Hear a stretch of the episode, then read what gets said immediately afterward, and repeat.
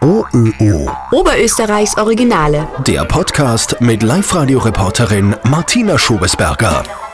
Und wir sind heute bei Klaus Binder aus Bleshing, 42 Jahre alt, Lehrer für Gesundheits- und Krankenberufe und hat einen riesigen Roxette-Vogel, sagt er. Hallo, also ich bin wohl der größte Roxette-Fan von ganz Oberösterreich und das hat mit circa 11, 12 Jahren begonnen in der Schulzeit und die Leidenschaft ist geblieben. Also ich sammle Alben, Singles, äh, Konzertmitschnitte und habe, ich denke, über die Jahre um die 250 oder bis zu 300 Tonträger von Roxette gesammelt.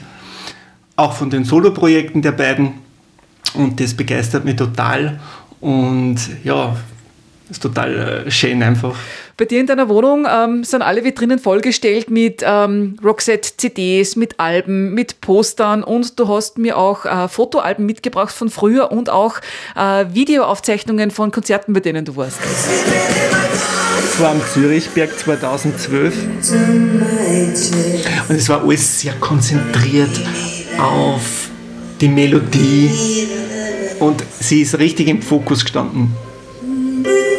Und es war so still, weil jeder das einfach so hören wollte, wenn sie so emotional gesungen hat. Seit Klaus Binder elf Jahre alt ist, liebt er Roxette. War als Teenager sogar missionarisch unterwegs. Ich habe dann immer meine Freunde aus der Schulzeit mit Roxette-CDs zum Geburtstag beglückt, um, um Roxette-Fans daraus zu machen. Ja. ja, und seine Freundin Claudia hat er sogar zu Fotosessions genötigt, um Roxette-Coverbilder für Fotos nachzustellen.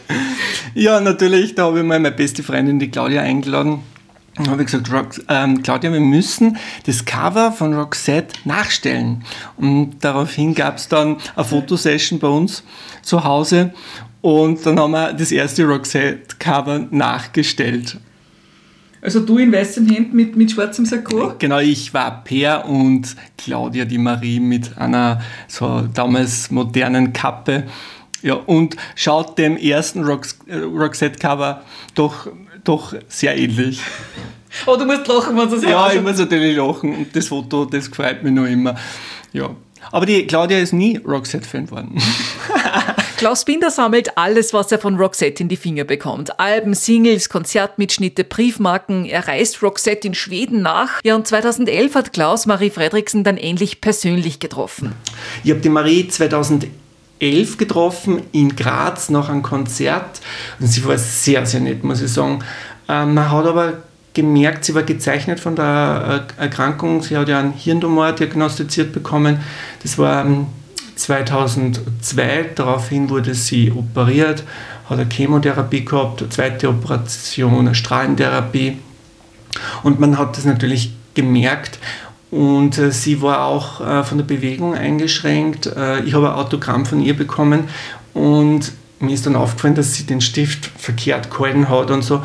Und ähm, auch so wie sie äh, das Autogramm geschrieben hat, sie hat sehr lange gebraucht, aber sie hat sich so bemüht und sie hat Fragen beantwortet und ja, aber die Gebrechlichkeit hat man deutlich gemerkt. Mhm. Das war sicher was Besonderes wegen dem Gesundheitszustand danach ja. von ihr. Es war sehr emotional, es waren viele andere auch dabei und überhaupt diese Emotionen sind bei Roxette äh, immer im Vordergrund gestanden. Das hat man bei den Konzerten gesehen. Marie wurde teilweise getragen vom Publikum, wenn sie irgendeinen Textaussetzer gehabt hat. Das hat überhaupt nichts gemacht. Das Publikum hat weitergesungen. Man kennt die Songs Spending My Time und It Must Have Been Love. Ich glaube, das kann jeder singen.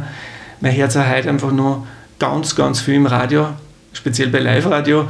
Und ähm, ja, von daher ganz ein emotionaler Augenblick und Roxette lebte und lebt sicher von den Emotionen der Fans.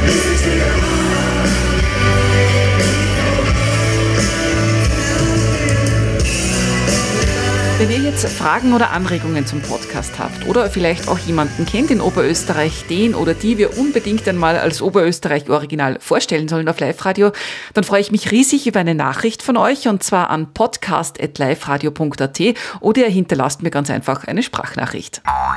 OÖO. Oberösterreichs Originale.